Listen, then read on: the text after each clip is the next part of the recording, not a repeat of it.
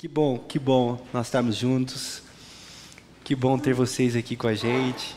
Rafa, que bom, que bom que vocês estão aqui. Que bom todos e todas estarem aqui juntos para a gente celebrar. Que canção é essa, irmã? Caraca, eu não lembrava direito dela. Me emocionei. Linda, linda, linda.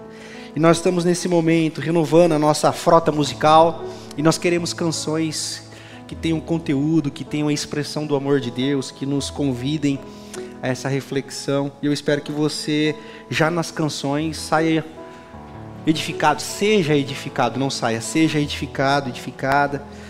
E nós vamos continuar pedindo a graça de Deus para que a gente mais uma vez seja sejamos ministrados, sejamos transformados por essa palavra, por esse ambiente de amor, de esperança e de acolhimento. Nós vamos dar sequência à nossa mensagens, nós estamos falando na carta aos Efésios, carta que o apóstolo Paulo escreveu à igreja em Éfeso, daí o nome Carta aos Efésios, e nós estamos conversando sobre as temáticas que essa carta traz para a gente nos dias de hoje. E eu sempre digo, nós não podemos ler um texto e dizer assim: ah, eu acho que esse texto está dizendo isso. Porque se nós dizer, olhamos para um texto e dizemos assim, ah, eu acho que ele está falando isso, sem saber quem escreveu, por que escreveu, quando ele escreveu, ele estava dentro de qual contexto, quando ele escreveu, ele estava dentro de qual realidade, escrevendo para qual realidade. Então, isso é muito importante na nossa construção como igreja, porque isso é uma responsabilidade que nós, pastores, temos que ter de falar de ministrar o coração de muita gente que está ouvindo. E eu sempre subo aqui na frente com o seguinte pensamento, dizendo assim, Senhor, que eu não te atrapalhe. Que eu não atrapalhe o Senhor, me ajuda a não te atrapalhar, me ajude a não confundir as pessoas. Porque o Evangelho ele é simples, mas a religião complica demais. O Evangelho ele não é difícil.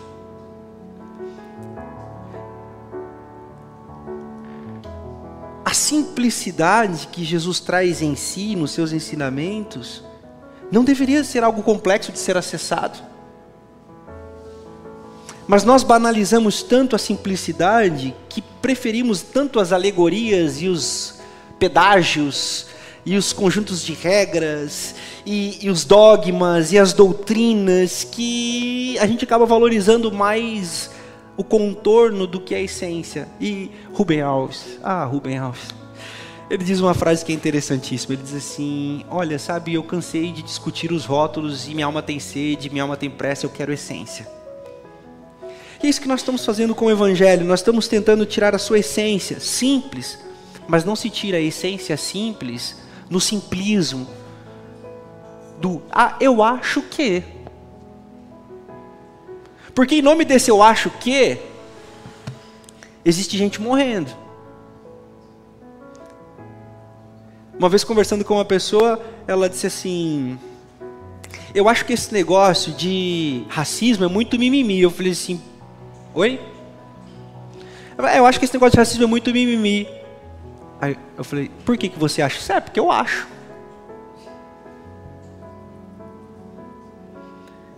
Eu acho que as nossas subjetividades e os nossos gostos devem ser respeitados. Mas para pedir pizza. Você gosta de mussarela, ele gosta de é, salame, como é que chama aquele salame americano? Pepperoni. Aí isso é gosto. Isso é subjetividade. Agora, sobre, por exemplo, hoje, eu estava acabando de ver, chegou uma notificação no meu celular, o jogador Vinícius Júnior do Real Madrid no meio do jogo, foi xingado de macaco pela torcida, mais uma vez. E ao ser xingado de macaco, identificou o racista e ele foi expulso de campo. Tomou um mata-leão do adversário. E tá tudo bem. Segue o jogo. O Real Madrid perdeu. E agora o Real Madrid perdeu. Não, peraí. O que está acontecendo? E o Evangelho é esse lugar onde nós vamos aprender com que nós devemos de fato nos preocupar, para que o nosso escolher pizza e sorvete fique só nessas, nessas coisas. Mas tudo que tem a ver com a vida, com o outro, com a sociedade como um todo, é papel da igreja entender o que Jesus ensina, o que Jesus fala, para a gente ser aquilo que ele falou que é para ser: sal da terra e luz do mundo. Para sermos sal, nós temos que dar gosto e tempero. E para de fato sermos luz, nós temos que iluminar os cantos escuros, sombrios. Por isso que tem tema que a igreja não pode ficar em silêncio. Por isso existem realidades que a igreja não pode fazer de conta que não está acontecendo.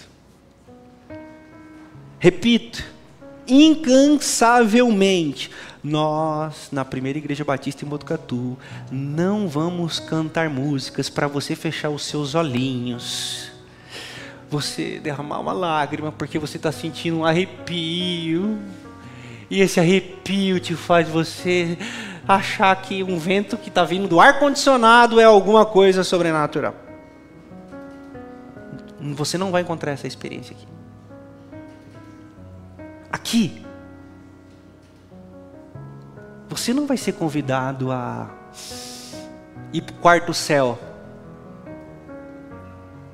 Aqui você vai ser convidado, ao cantar, a abrir os seus olhos para perceber quem está chorando do seu lado com o olho roxo. Aqui você vai cantar música e vai olhar para o lado e vai perceber que a barriga do irmão está roncando. E que não dá para fazer de conta que isso não está acontecendo, porque qual é o significado de nós adorarmos a Deus a quem a gente não vê e só imagina se a gente não percebe o irmão que está do nosso lado, a quem a gente está vendo sofrer? Mas como que a gente faz isso, pastor? Aprendendo com a Bíblia e com a simplicidade do Evangelho. E hoje eu quero dar mais um passo nesse processo que nós estamos construindo como comunidade. O que é ser uma igreja de Jesus? Como ser uma igreja de Jesus? E o tema que eu escolhi para essa noite, ele foi bem proposital. E eu falei assim para a galera da comunicação: Ó, põe aí. O dia que eu entendi sobre Deus. Ó. Pô, matou a charada de séculos de filosofia. Peronomútil. Pegadinha do malandro. Foi só para dar aquela chamada. É óbvio que eu não tenho nada para dizer sobre o dia que eu descobri Deus. Quem sou eu? Tá maluco? Deus. Deus não existe.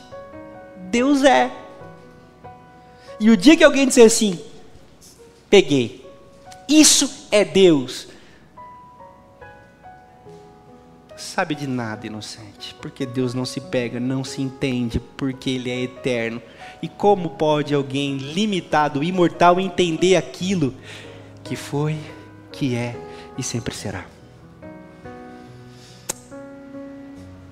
Mas é verdade também. Podemos ter algumas percepções. Temos como que um espelho embaçado como discernir algumas coisas. Ainda não vemos na totalidade, mas quando vier o que é perfeito, nós compreenderemos na totalidade. Mas ainda é como um espelho embaçado. E o que, a gente vê nesse espelho embaçado? São algumas dessas minhas experiências que eu quero compartilhar com você. E eu disse hoje pela manhã, eu falei assim, pessoal, eu vou contar algumas experiências que eu tive com Deus, que eu entendi algo, algo sobre Deus, e podem ficar tranquilos. Eu não fui para o 25 céu, eu não fui para o quinto dos infernos. Eu não ressuscitei depois de um tiro.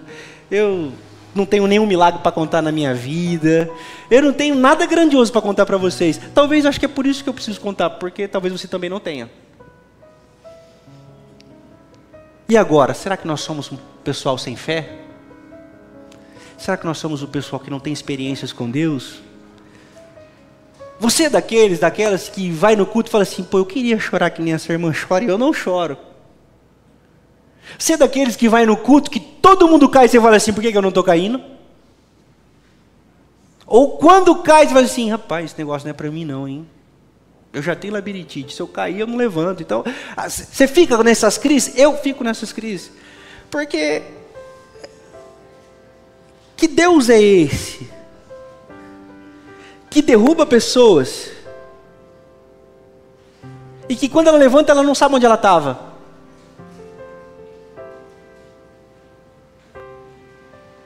O nome disso é brisa. Que Deus é esse que toca o indivíduo, derruba ele no chão, lambuza ele no óleo, queima no fogo, e ele sai da igreja doido para quebrar a cabeça de um homossexual. Que Deus é esse? Que Deus é esse que unge de maneira especial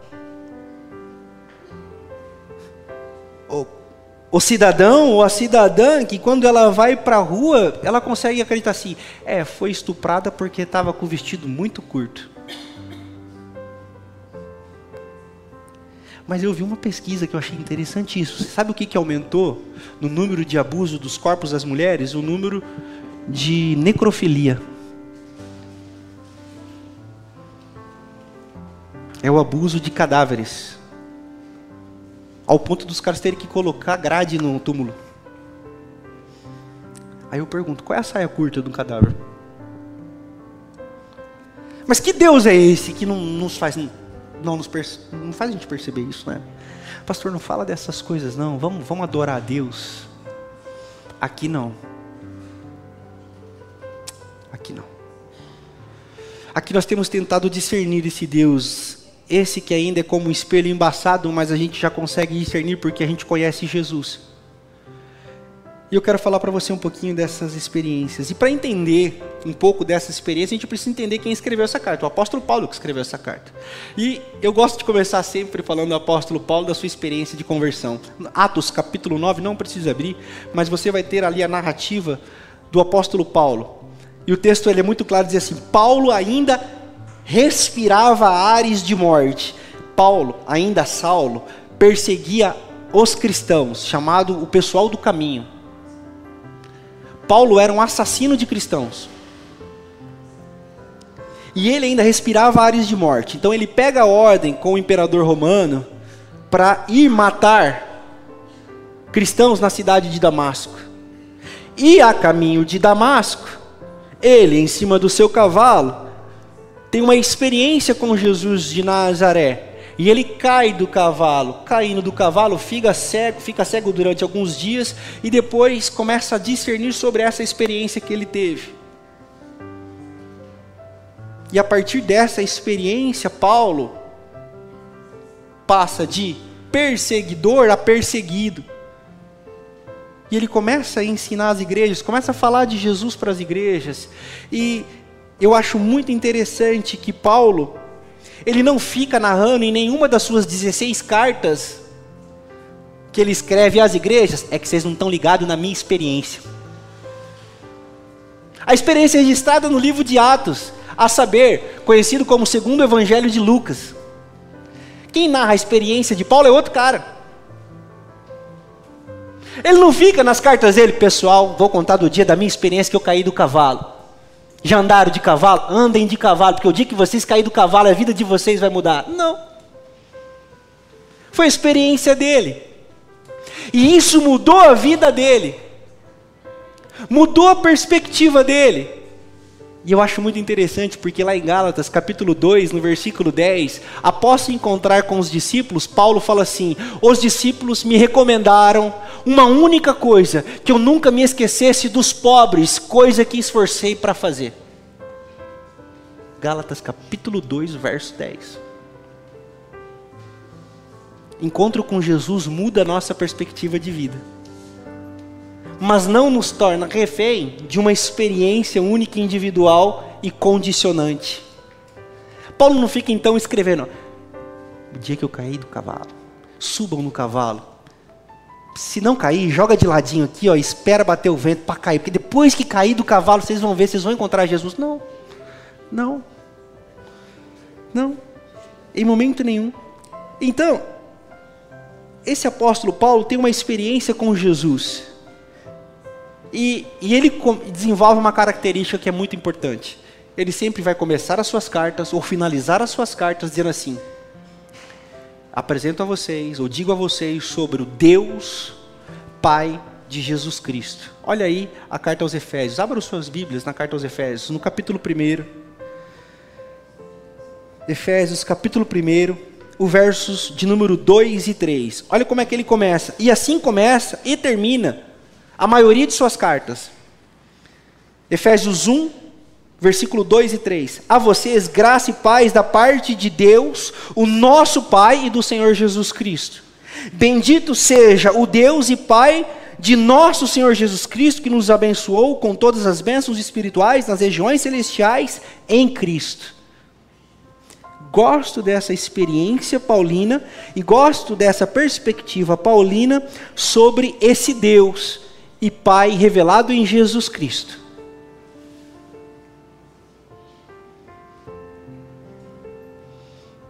Em Atos, capítulo 17, o apóstolo Paulo vai para as ruas de Atenas. Atos, capítulo 17. O apóstolo Paulo vai para as ruas de Atenas. E ao andar pelas ruas de Atenas, ele diz assim: pô, que bacana, vocês atenienses são bem religiosos. Eu vejo vários templos, vários deuses. E os caras começam a ficar intrigados com Paulo, que fala assim: o que, que esse, cara, esse cara está tagarelando pelas praças?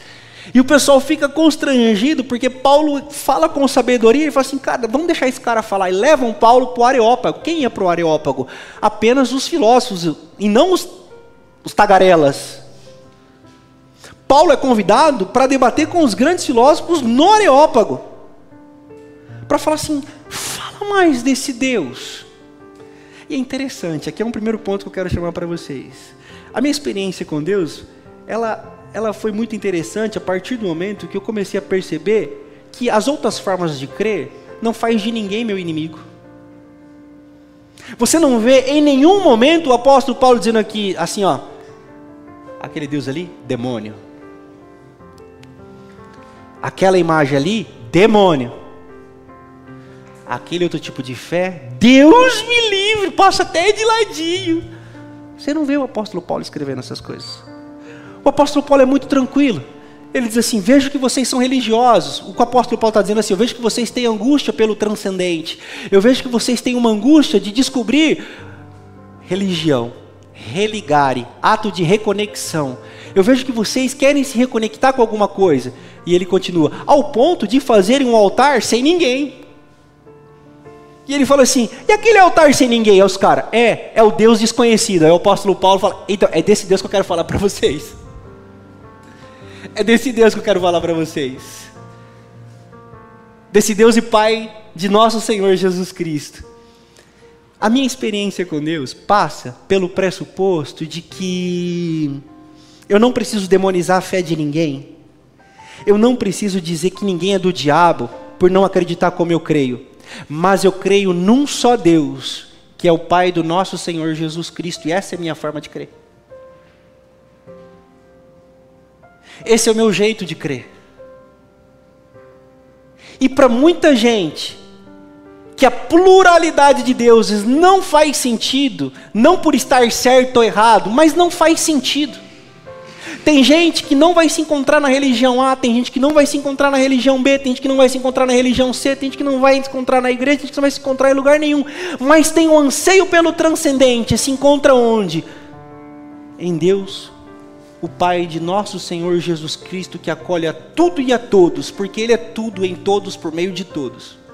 Efésios capítulo 4. Eu comecei a entender, através da vida do apóstolo Paulo, essa primeira perspectiva. Essa perspectiva de que ele fala de um Deus, mas ele não fala de um Deus excluindo a possibilidade dos demais, mas ele fala de um Deus que é a possibilidade real. Ele não diz que Deus é um entre os deuses. Ele não diz que qualquer Deus serve. Ele não diz que qualquer Deus está beleza. Porque se qualquer Deus está beleza, qualquer tipo de fé vai fazer sentido para todo mundo. E não é. E dentro da minha peregrinação, eu cresci na igreja católica. batizei, fiz primeira comunhão. Teve a, aquele episódio, quem já foi católico? Teve aquele episódio da hóstia grudar no céu da boca. Hã? E aquele negócio gruda no céu da boca. E você, opa, e você tenta tirar aí o padre. Amém? E você. Hum, tal. Quem nunca passou isso? Quem católico, né? Quero dizer, passamos por essa experiência. Aí fomos para crisma, crismamos, foto com vela, foto com terço retiros espirituais dentro da igreja católica. O meu pai era frequentador de terreiro de religião de matriz africana. Quantas vezes fui para o meio dos rios, fui para meio de mata entregar despacho, entregar oferenda, entregar oferta. Quantas vezes na minha casa aconteciam esses, esses, esses eventos. É, é, os rituais meu pai fazia ali, mas isso não me encontrava, não era para mim, eu não me sentia acolhido, eu não, eu não sentia me encontrando com Jesus. E por muito tempo, depois de vir para a igreja evangélica, eu fui levado por um racismo estrutural a acreditar que essas religiões eram diabólicas. E não são, só são diferentes da minha perspectiva espiritual. Eu quero fazer uma explicação rápida para você.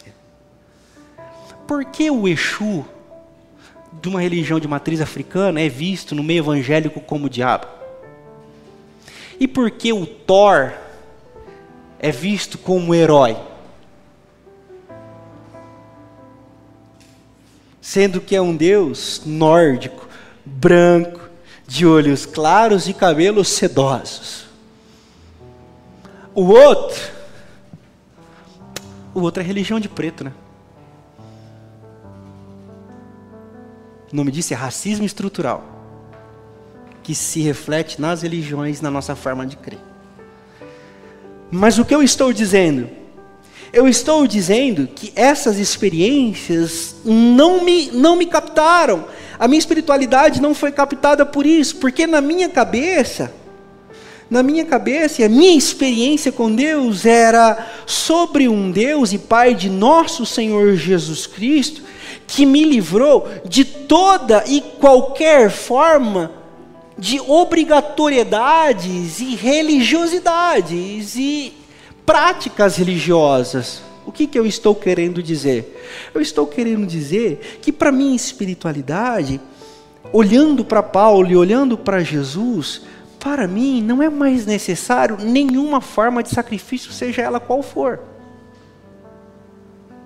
Por isso que em Cristo Jesus nós temos a libertação plena e eterna. Para quê? Para que a gente não fique mais refém de culpa nenhuma e de ninguém. Seja em qual campo for, seja em qualquer religião for. Porque a religião, seja ela qual for, tem a possibilidade, sim, de nos tornar prisioneiros de pessoas que vão manipular os nossos sentimentos e a nossa espiritualidade. Eu explico. Do pastor ao pai de santo, ao líder espiritual de qualquer casa de fé, há a tentação de manipular o sagrado. Quer comprar um terreno? Fale comigo, porque eu tenho um, eu tenho, eu tenho um, um atalho para o céu. Quer passar no concurso? Você vai fazer o seguinte: você vai para tal lugar, vai fazer tal ritual. Quer e na igreja evangélica do mesmo jeito. Você quer passar no concurso? São sete sexta-feiras. Pá, pá, pá. Cheque, claro, chequinho. Tal, ofertinha, tal. Manipulação, ritual. O apóstolo Paulo, ele traz em si essa perspectiva do Deus desconhecido, dizendo assim: é, o Deus e Pai de Jesus Cristo nos libertou. Agora, os que estavam longe estão perto. Mas o que eles fizeram para estar perto? Nada, quem fez foi Jesus. Ué, mas espera aí, eles não são descendentes de Abraão. Eles não são filhos de Abraão. Não são hebreus. Como é que eles vão ser herdeiros do reino de Deus não pertencendo a nós? É então, é sobre isso. Agora, Deus, em Cristo Jesus, é em todos, E o que, que a gente tem que fazer? Nada. Pastor, nada. Nem, nem uma pombinha. Sacrifício uma pombinha. Se você ler na sua casa, vai marcando aí, depois você vai ler na sua casa o capítulo 9 da carta aos Hebreus. Ó, resistência. A autora de Hebreus. A autora. Já que ninguém sabe quem escreveu, ninguém nunca descobriu quem escreveu, e existe a possibilidade de ser uma mulher, pô, vamos colocar uma mulher no Novo Testamento? A autora de Hebreus. Está definido. Tá? A autora de Hebreus, ela escreve o capítulo 9, dizendo assim: antigamente, na na perspectiva da antiga aliança, nós tínhamos um sacerdote. O sacerdote era responsável por sacrificar animais, alimentos e fazer todo o ritual para que a nossa culpa e o nosso pecado fosse apaziguado. Agora nós temos o sumo sacerdote, morto uma única vez, o seu sacrifício é válido para todo sempre, para que através desse sacrifício nós fôssemos libertos de uma vez por todas, de qualquer peso e culpa.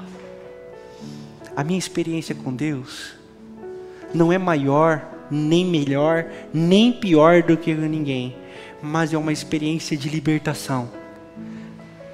É um lugar onde para mim só faz sentido fazer aquilo que eu quero fazer e tenho liberdade e vontade de fazer. E dentro dessa liberdade, eu sou responsável por essas ações. Porque eu sou livre para botar um cigarro na minha boca. Eu não posso não colocar um cigarro na minha boca porque a igreja não permite. Eu não posso colocar um cigarro na minha boca porque o pastor falou que eu não posso, não no canto no louvor. Eu sou livre para colocar um cigarro na minha boca e cabe a mim escolher encher o meu pulmão de fumaça venenosa ou não. Eu não sou livre para tomar um engradado de cerveja e descer para Pardinho, eu sou livre. Mas com essa liberdade, eu faço o que com ela?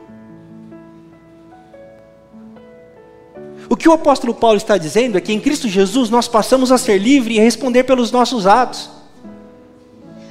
Eu acho que o perigo da religião está exatamente nisso, porque na religião nós sempre vamos encontrar culpados.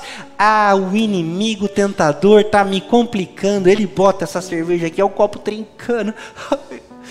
o inimigo tá furioso, ele quer que eu vá beber. Aí o cara é tarado, aí, aí o inimigo passou com a saia curta aqui, que sei lá. Nós vamos sempre terceirizando. Eu não queria xingar, mas a minha sogra, ela me olhou diferente. Nós vamos sempre achando, como geria René Girard, a filosofia do bode expiatório. Nós vamos achando bodes, porque a gente quer odiar alguém, e a gente quer alguém para culpar as nossas escolhas, as nossas responsabilidades. E o apóstolo Paulo vai apresentar um Jesus que vai dizer assim: agora vocês são livres, inclusive para dizer assim: Jesus, eu estou com a raiva desse cidadão, e ele vai dizer: irai-vos, mas não pequeis. E ele vai dizer assim: então, dê outra face, então reparta o seu pão, então aquilo que é impossível aos homens é possível em nome de Jesus, e em nome de Jesus nós podemos ser pessoas melhores, cidadãos melhores, perdoadores, humildes, porque porque em Jesus nós podemos todas as coisas. E pastor, como é que eu faço isso? Não sei. Diz aí, pastor. Pessoal, não tem um conjunto de regras para oferecer para vocês essa noite. Há um ditado no Oriente muito interessante sobre a igreja primitiva. Diz que dois cristãos andavam pelo caminho e eles foram interrogados por um curioso. E o curioso falou assim: O que, que vocês estão fazendo? Estou andando pelo caminho. Vocês eram discípulos de Jesus, não é? Éramos sim, Senhor. Agora que ele morreu, me leve ao seu mestre. Aí eles falaram assim: pode falar, ele está ouvindo. e não tinha Wi-Fi na época. É, pode falar, ele está ouvindo. Mas aonde? Aqui. Não, me leve ao templo de vocês. Aí eles falaram assim: pode falar, estamos nele. Aí o cara falou: aonde? Ele falou assim: o mundo. Não, não, mas peraí, como é que eu converso com ele? Como é que eu chego lá? Fala que ele te escuta. Poxa, simples assim? É. Não, mas não tem um. Como é que eu chamo ele? Não precisa chamar, ele já está aqui, pode falar.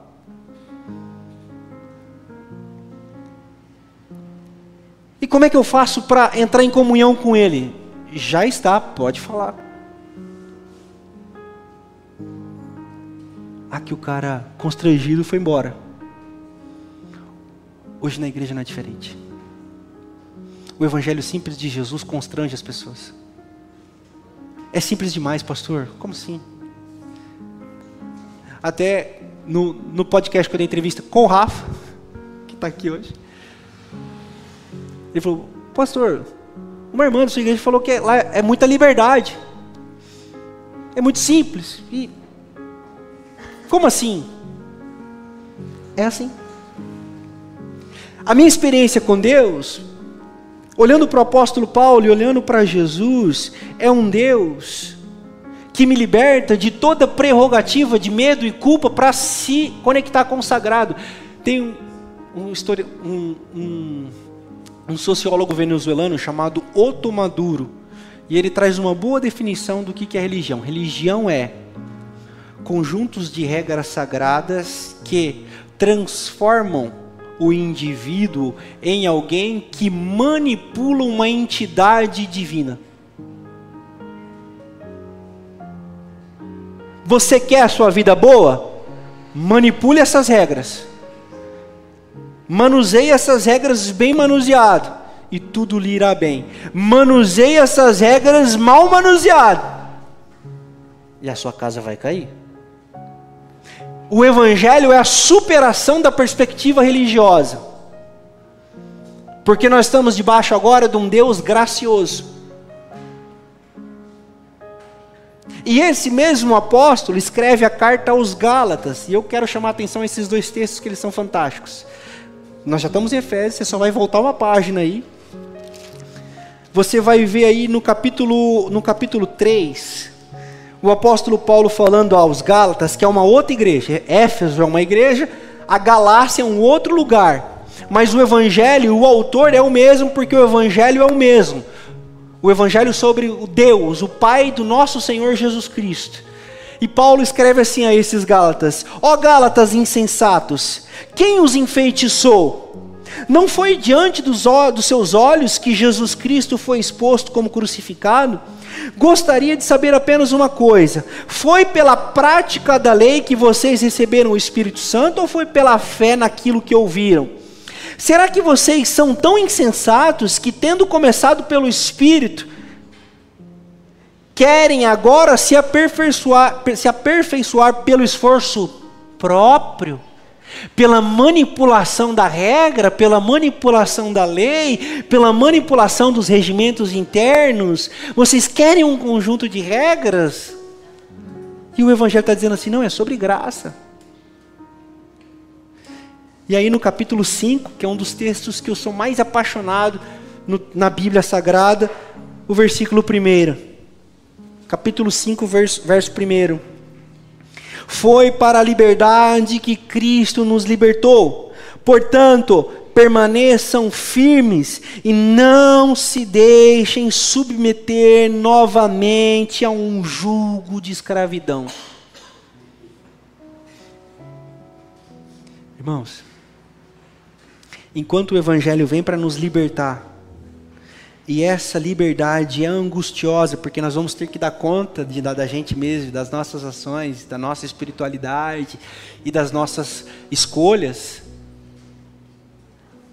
Nós estamos sendo minados o tempo todo pelo seguinte pensamento: vai dar ruim isso aí, hein? Deus vai ficar bravo com você. Quantos aqui já pensaram que Deus está bravo com você? aquela dor de garganta, você, hum, será que foi a cervejinha de ontem? Foi, tá gelada demais, mas não tem nada a ver com Deus. Ou não foi? Mas a religião faz a gente pensar assim, e, aquele, e aquela trupicada no cantinho do sofá? O inimigo está furioso. Nós vamos criando, nós somos mestres. Nós somos mestres porque nós estamos imersos nesse ambiente religioso de manipulação e punição. É a música do sítio do pica-pau amarelo. Bananada de goiaba, goiabada de marmelo, não sei o que lá, não sei o que lá. Não, mas essa parte aqui, ó. É, como é que é mesmo? Esqueci. Deu um branco. Fui falar da marmelada de banana, bananada de goiaba. É da cuca, é um funk na realidade. É um funk. Glória a Deus. É funk. É assim, ó. É... Cuidado com a cuca, te pega, pega daqui, pega de lá. E a gente cria uma espiritualidade em cima desse funk.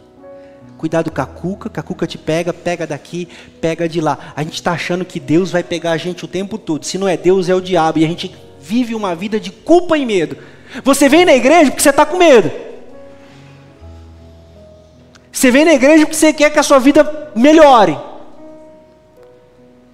Você vem para a igreja porque você está com medo de perder o seu emprego. E você acha que vindo na igreja, Deus vai falar assim: ah, ufa, cara, eu não queria te mandar embora, não.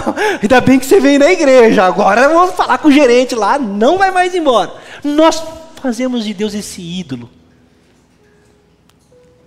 Que quinta série espiritual nós estamos formando nas igrejas do nosso país? E o Evangelho é essa superação. Eu me lembro quando o apóstolo Paulo fala aos Coríntios, assim, ó.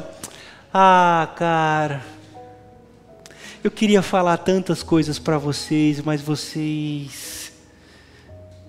Vocês são infantis demais para absorver. Nós precisamos crescer, igreja, para a gente desfrutar de uma experiência maior com esse Jesus que é lindo. E quem sabe você que está aqui essa noite, em loco, ou me ouvindo, você entrou com esse peso e com essa culpa, achando que Deus está te punindo por alguma coisa, achando que Deus está chateado com você, achando que Deus está indo na terapia porque você estava faltando demais na igreja. Sinto lhe informar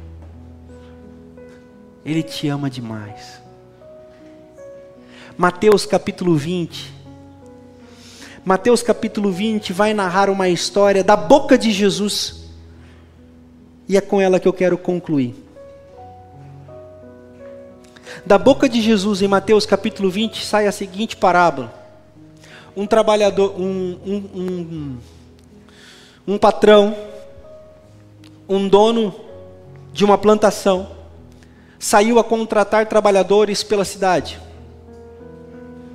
Contratou uns às oito da manhã, outros às nove da manhã, outros às dez, outros depois do almoço e outros já no fim da tarde. Chegando no final, na hora de pagar, todos na fila bonitinho, porque começou a trabalhar primeiro, ele paga um denário. Porque começou a trabalhar depois, ele paga um denário. Porque começou a trabalhar depois, ele paga outro denário. E porque começou a trabalhar já às 5 horas da tarde, ele paga um denário. E todo mundo fica Velho Testamento com o dono dessa vinha. E ele fala assim: Você está maluco, cara? Nós estamos trabalhando desde manhã. E que não sei o que lá. E que não sei o que lá. E esse cara começou agora. E ele vai receber o mesmo que a gente. Com quem vocês acham que a igreja se parece?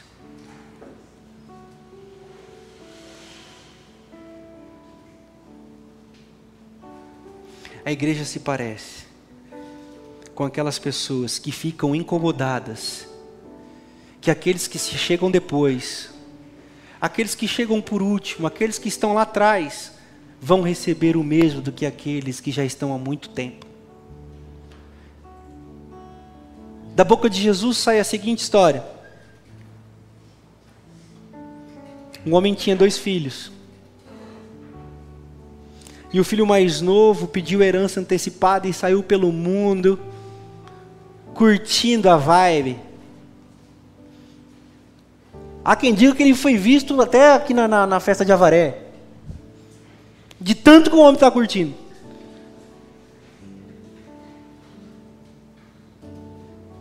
Mas ele ele se arrepende, ele volta.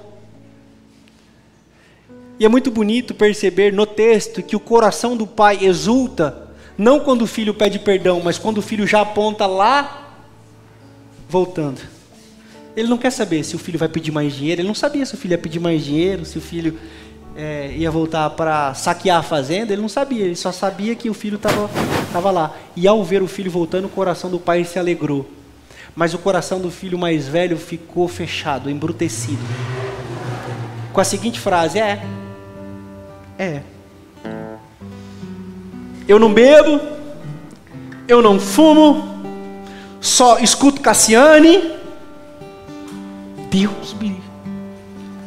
Mas é, só escuta Cassiane, leio quatro versículos por dia. Não tem moral nenhuma. Agora chega aí, esse torto, essa torta, da vida torta, do jeito torto. E Deus ama igual? Eu tenho uma boa notícia para você. Não é que ele ama igual, ele ama mais. Porque quem é mais feliz? Aquele que deve pouco e foi perdoado ou aquele que devia muito e foi perdoado? Aquele que devia muito. Aquele que fala assim: esse está lascado. Na mão desse Deus que eu tive uma experiência, que eu tenho conhecido através da vida do apóstolo Paulo, da boca de Jesus, ninguém está lascado. Não existem lascados, existem perdoados e perdoadas. Existem filhos e filhas que serão sempre bem-vindos quando retornarem. Existem irmãos e irmãs que nós devemos sempre nos alegrar como igreja em receber no nosso meio e dizer assim: que bom que você veio. Volte sempre, porque a casa é igual a praça do Carlos Alberto, é sempre nossa. É sempre nossa. Porque o Pai é nosso porque o pão é nosso, porque perdoados estão os nossos pecados, e para que o, o céu aconteça numa densidade tão grande aqui na terra, que vai parecer que nós já estamos no céu. Esse lugar se chama igreja. Venham todos cansados e sobrecarregados. Irmão, não tem peso para você carregar. Não tem regra que você não está cumprindo e por isso sua vida está dando errado. Você é livre em Cristo Jesus. Você é amado em Cristo Jesus. Você é amada em Cristo Jesus. E por isso, simplesmente por isso, nós somos salvos. Não há condenação para nenhum de nós.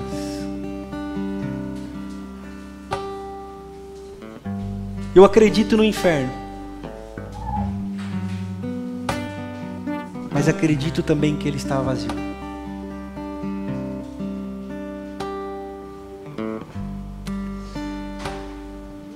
Eu acredito na comunidade, como a Débora leu aqui de Rubem Alves. Esse lugar onde nós vamos levar esperança, acolhimento, generosidade, solidariedade, fraternidade, para apresentar esse Jesus que traz consigo o nosso Deus e Pai. Para que todos e todas que não se encontraram nas experiências religiosas por onde passaram, sejam encontrados por esse amor. Por favor, eu não estou em hipótese nenhuma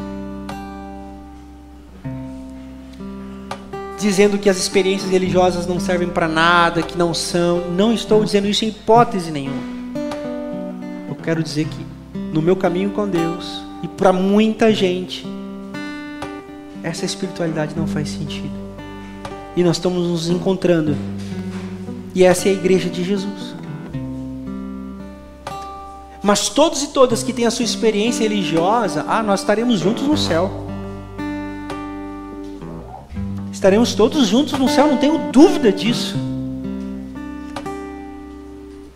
Eu só espero não encontrar com Malafaia, mas. Eu, assim, eu vou pedir lá, pessoal, põe outro setor, deixa eu. Deixa eu mais ali com os hereges, ali, a galera mais Gandhi. Deixa eu com, com a turma do Rubem Alves ali, que estão ali. Um samba de roda. Deixa nós ali. Ali o Zeca Pagodinho, deixa nós ali. Mas nós estaremos todos juntos. Como vai ser isso? Não sei. Não sei. Não tenho essa pretensão de saber como é o céu. Eu só sei que Ele é Deus e Pai de todos e todas. E que Ele é Deus sobre todos e todas. E nos fez um só. Para vivermos sobre a face da terra. Para sinalizar que Deus existe e que Ele é muito bom. Vamos nos levantar, vamos cantar essa canção da Amanda Amanda Rodrigues, uma irmã querida.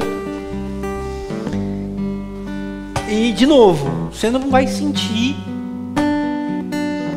mas você vai abrir sua mente. Você vai abrir o seu coração. Você vai deixar essa letra entrar dentro de você. Ela falar com você.